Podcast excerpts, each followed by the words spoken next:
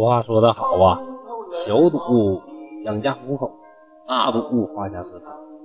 当然这事儿是歪理，但是这个歪理在王成身上还真就是非常的合适。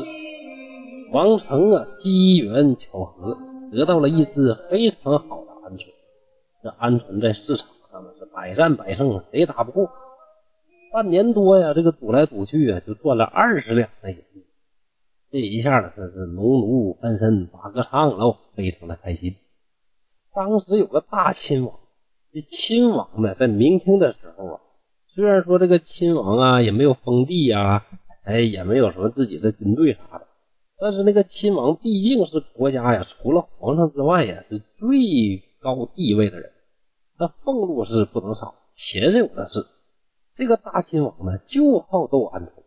一到上元节呢，就举办这种呃王府和民间的鹌鹑对抗赛。只要是老百姓啊养鹌鹑的，谁来都行啊，都可以啊到王府里边跟王府的鹌鹑相斗。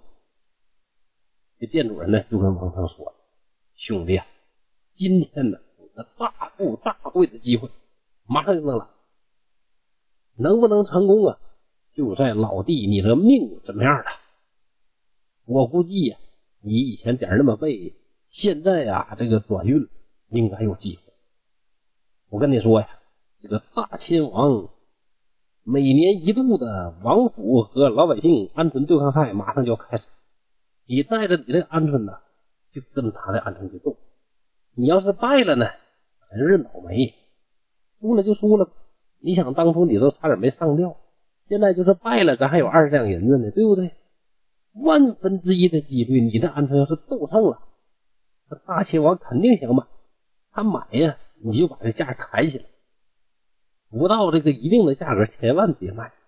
你要是把握不好呢，朕我有经验，你就看我脸色啊。我要是点头，你再卖；我不点头，你千万千万别卖啊。王成说：“那妥了，你就这么办啊。”到了王府呢，只见呢各种人等啊，带着各种各样的鹌鹑。摩肩接踵，就走啊，叽叽喳喳的，从阶之下的在那等。过了一会儿呢，大秦王呢走出御殿，坐在正中间。左右的人呢就宣布了：有想跟咱大王的鹌鹑相斗的，给上来了。马上就有一个人拿着鹌鹑呢就走上来。你说这第一个上去的还用说？那肯定是炮灰呀。大秦王呢随便拿了一个鹌鹑，这个客人呢也拿了一个鹌鹑。两下一扑，一两下的功夫呢，就把这客人的鹌鹑就给干掉了。客人的鹌鹑败了之后呢，秦王大笑：“就你这水平，你还上来扯上？哎呀，走走走，会儿会儿。”不一会儿，登上去打败仗的就好几个人了。店主就对王成说：“好了，炮灰崩的差不多了，到咱们哥们儿露脸的时候了，炸！”于是呢。两个人呢，就带着鹌鹑就登上来。大亲王呢，那不愧是一个玩鹌鹑的行家里手，就仔细看了看王成带着鹌鹑。哎呀，这只鹌鹑眼睛里边有怒脉，这个呀是一只健壮善斗的好鸟，这可不能轻敌。嗯，不行不行啊，不能拿普通的鹌鹑来。来来来来。把我那个铁喙拿出来，铁喙嘛，铁嘴呗。这铁嘴上来之后啊，本来呢也威风凛凛，结果见到这个王成的鹌鹑呢，打了几下不行了，铩羽而归呀。这不行，这咋办呢？大王就说：“来来来，把我那个铁面将军给我带上来。”铁面将军呢上来两下又让人给干败了。哎呀，大王说：“这这还了得？”真的，把我那个天宝元帅给我弄上来。天宝元帅那，打两下又不行。哎呀，王呢没招，真的不出王牌是不行。来，把宫里边的这个玉笋给我请出来。片刻左右就把这个玉笋呢给下。只见这个玉笋，哎呀，通体雪白，一丝杂毛都没有，眼睛那个亮啊，个头也大，就像那个。白鹭鸟那么漂亮，一看呢，这就不是地上的凡间的鸟，好像就是天鸟下凡一样。王成一看，这家害怕，跪着就求：“哎呀，大王大王，您这个鹌鹑根本就不是这个凡物，这是天上的神鸟。我这鹌鹑就再厉害，你说也就是一个凡鸟。我呀，走南闯北全靠这鹌鹑活着，就这鹌鹑给我养家糊口。你要是一下把我这鹌鹑给干死了，我以后就活不下去，这咋办？”大王呢笑道：“没事没事，让他们斗。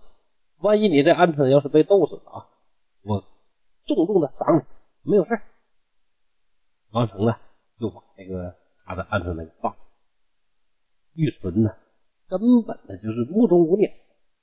你想，他这一辈子打这么多仗，怕过谁呀？基本没遇到什么对手。不过一瞅这鸟啊，一我天，他家跟我啥对眼呢？你瞅啥呀？啊！你瞅我，还敢跟我对视？以前跟我对视的鹌鹑都让我干死多少次了，你还敢跟我对视？冲着这个王成的鸟扑过来，就当要马上要扑上，没扑上的一刻，这个玉纯呢，嗖一下就飞，像鹤一样俯冲着呢，奔着这个玉纯来。玉纯说：“咦呀，这家伙挺厉害的！”赶紧一闪身的就躲。这俩这俩鸟就开始掐。这只是一场好斗，都不好斗，撼斗了好久啊！慢慢的，这个玉纯呢就有点体力不支。看来呀，这个玉纯呢，呃，战斗能力可能很强，但是体力也不太行。而王成的案子呢，这个怒气值越来越高，越来越厉害，荷尔蒙呢一顿分泌，越来越猛。都是打兴奋剂似的，急急的奔着这个玉纯的，不断的这个。一会儿呢，就把这个玉纯身上那个白色的那个像血一样的羽毛啊，就一片一片一片的就给这个脱下来。玉纯看这不行啊，再这么打成秃毛，他赶紧跑，得败下阵了。旁观的人呢也都吓了一千多人呢，不下一千多人，都搁那羡慕。哎呀，我有这么个鹌鹑该多好！这小伙太有福了，哎呀，这家可发达。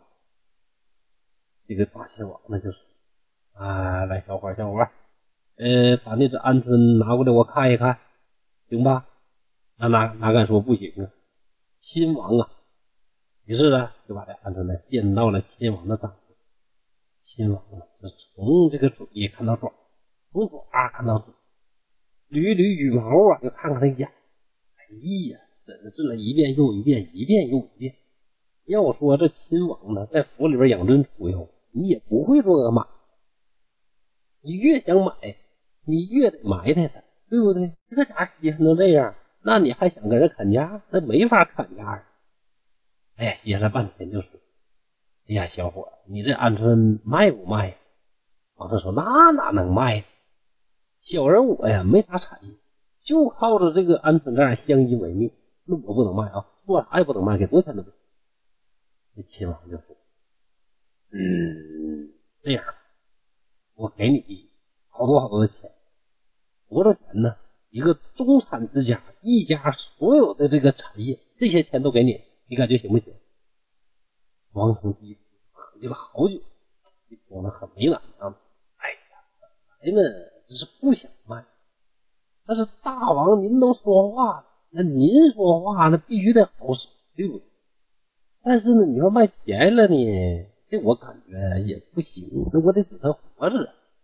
假如说您呢要能给我让我一辈子衣食无忧的这么一个价，那我就没啥别的要求。那大王就说：“那到底多少钱？”王成就说：“嗯，一千两银子吧。”当时就把这个秦王给气乐了。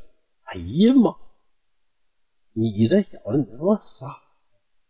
这一个鸟是啥宝贝，就敢跟我要一千斤呢？这能值这个数吗？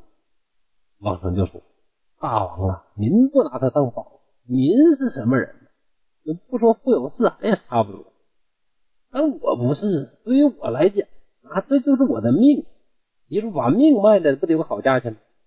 这鹌鹑啊，这小人把他带了啊，就到这个集市上了，跟大家呢就这么赌，赌一回呢就得赢几两银子。”赌一回赢几两银子，这根本就是一个聚宝盆摇钱树，没事就晃俩银子，没事就晃俩银子。你说你要不给我一千斤，那我还卖个什么劲儿？有了他呀，我这一家十多口的都不愁了，那啥宝贝能比？大王就：“真的，我呀也不亏欠你，给你二百银子，你看咋样？”王成的摇头，哎，又给他好几百，还是不干。王成呢就拿眼睛呢就瞟这个店主，你看店主人呢这个表情一点变化都没有，一看这价儿这还是不够。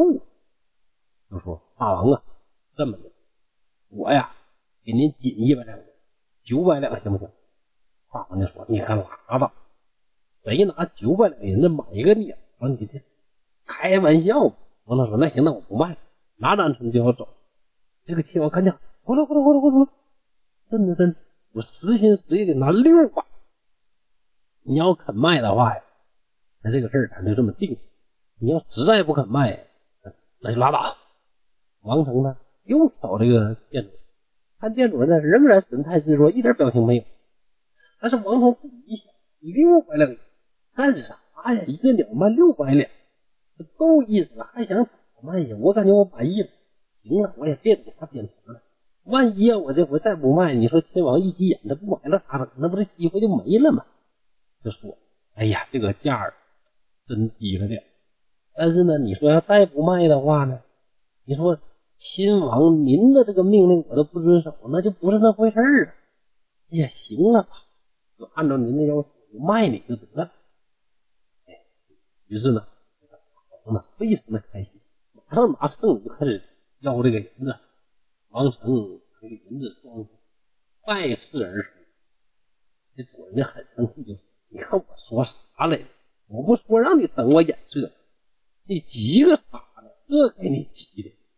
你说你要再顶一会儿，那八百两银子就到手了。你说这太可惜。王成说：“哎呀，行了，大哥，我真非常满意。你说一只鸟啊，它值多少钱？这他卖六百两还咋的？哎，真的，大哥，没有你呀，没有我今天，这些银子你想拿多少拿多少，咱俩把它分。店主人那是说啥也不要，说非得给，非得给。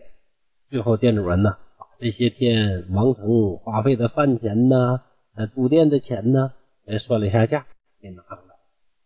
然后呢，这个王成呢，就整理行装啊，回到了自己家。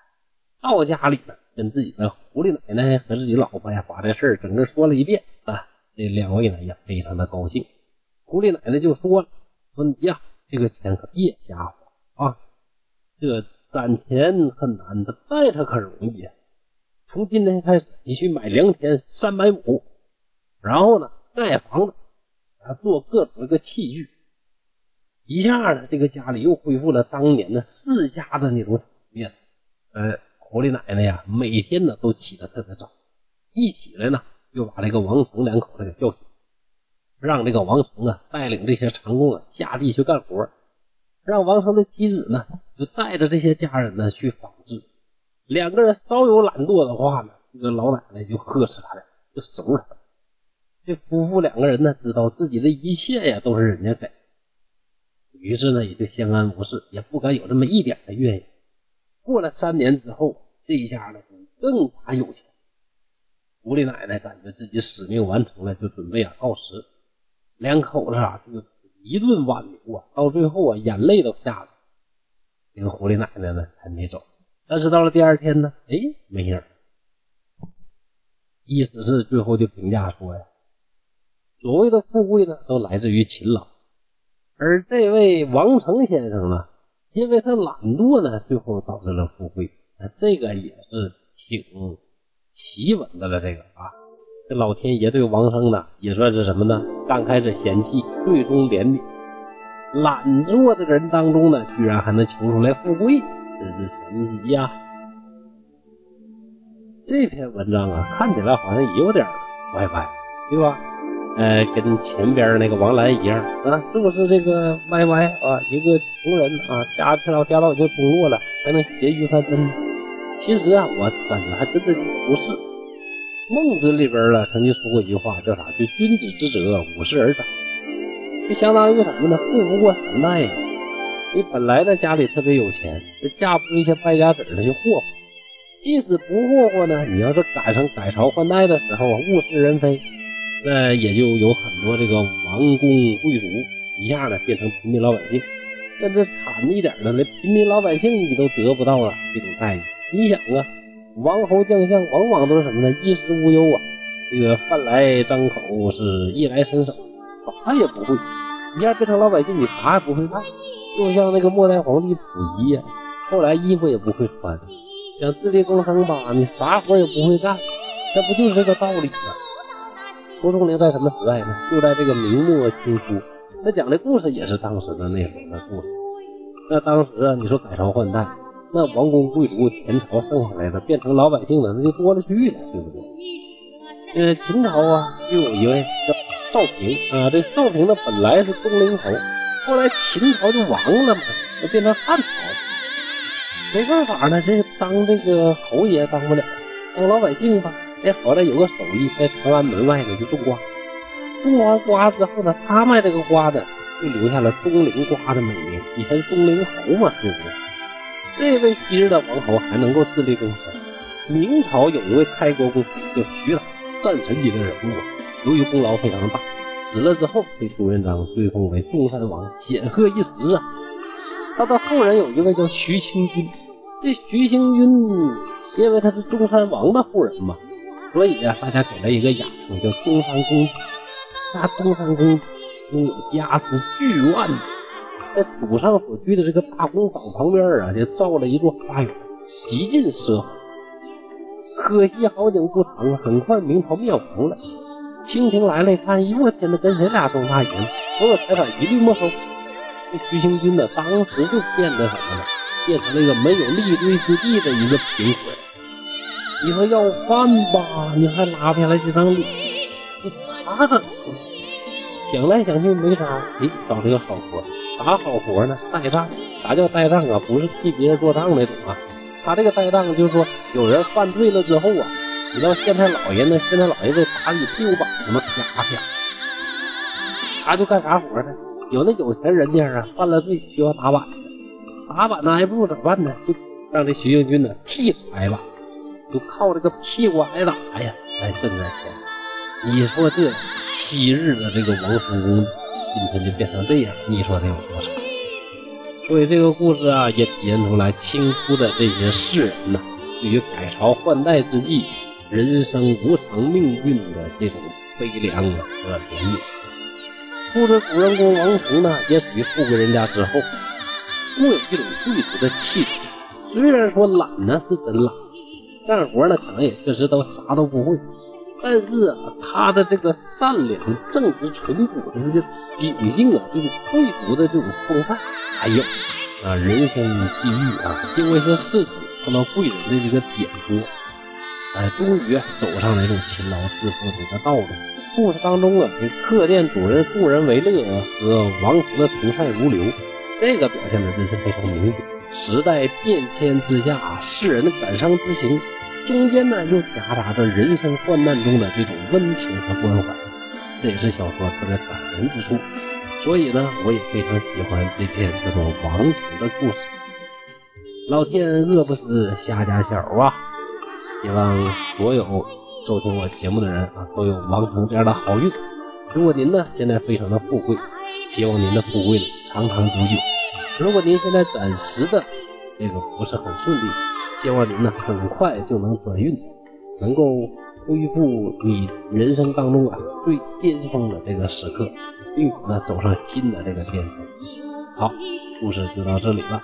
现在是北京时间十一点十一分。刘海山在沈阳，祝大家幸福快乐，希望大家继续期待《东北话叙说聊斋》后面的故事，再见。